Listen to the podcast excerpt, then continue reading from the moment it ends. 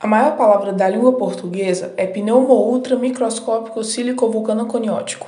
E eu não acho que saber dessa informação ou saber pronunciar essa palavra me faz uma pessoa automaticamente inteligente. E olha que inteligência é o que eu mais admiro no ser humano.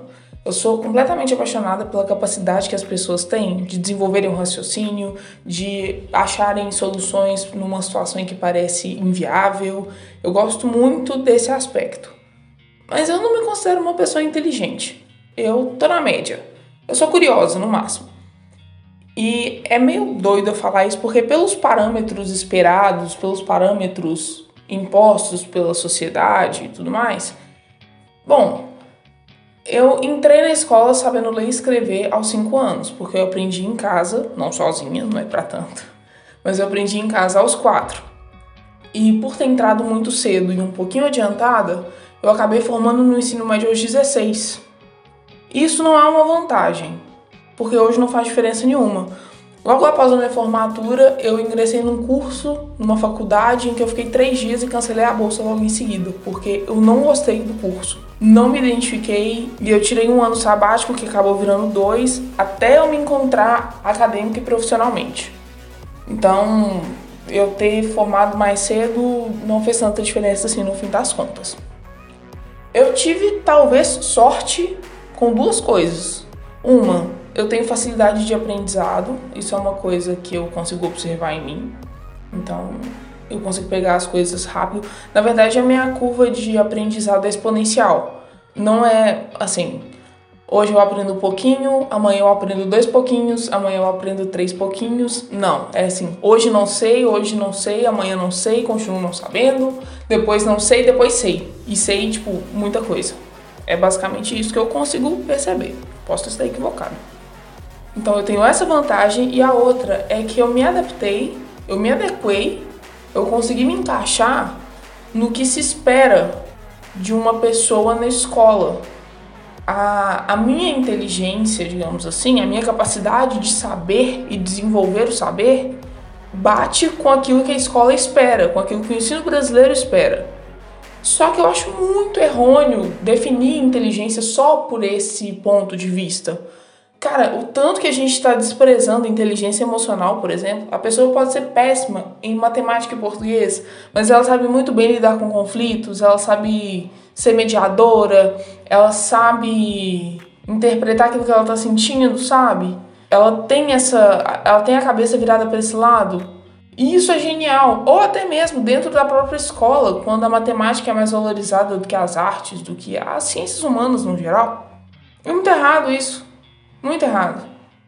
Quando eu vejo uma pessoa falando muito do, de uma coisa que ela gosta, ou de uma coisa que ela sabe, eu admiro tanto essa pessoa.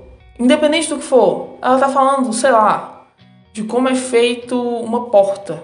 Quando ela fala com propriedade, seja porque ela sabe fazer uma porta na prática, seja porque ela se interessa tanto por esse assunto que ela buscou saber, isso é uma pessoa inteligente para mim.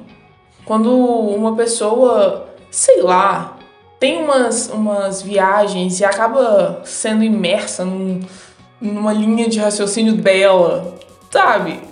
Isso para mim é uma pessoa inteligente. Eu acho é muito é injusto transformar um, um critério tão subjetivo que é a inteligência numa coisa objetiva.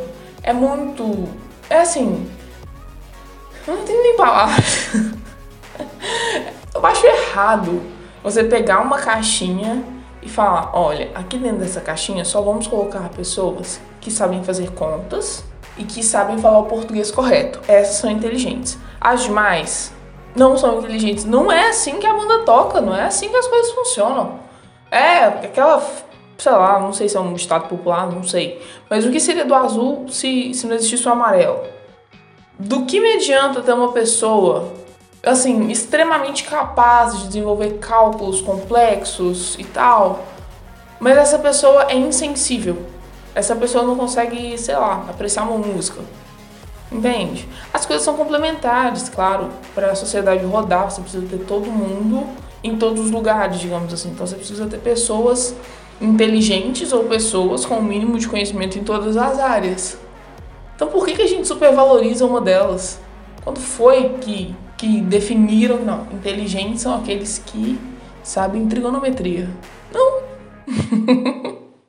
Cara, inteligente, sei lá, inteligente é uma pessoa que foge da curva em alguma coisa. Isso pode ser qualquer coisa, seja num conhecimento próprio, seja nas informações que ela detém sobre uma temática X, seja sobre tudo também, porque eu, pelo menos, eu não considero inteligente, eu considero mediana, mas eu sou, eu sou rasa em tudo. Eu sei um bocado de coisa, sobre um bocado de coisa.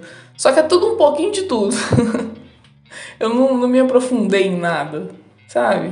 Isso, sei lá, eu acho isso legal. É engraçado porque eu olho para os outros e acho isso legal, essa característica. Eu considero uma pessoa inteligente quando ela é assim, mas olhando para mim mesma, não, né?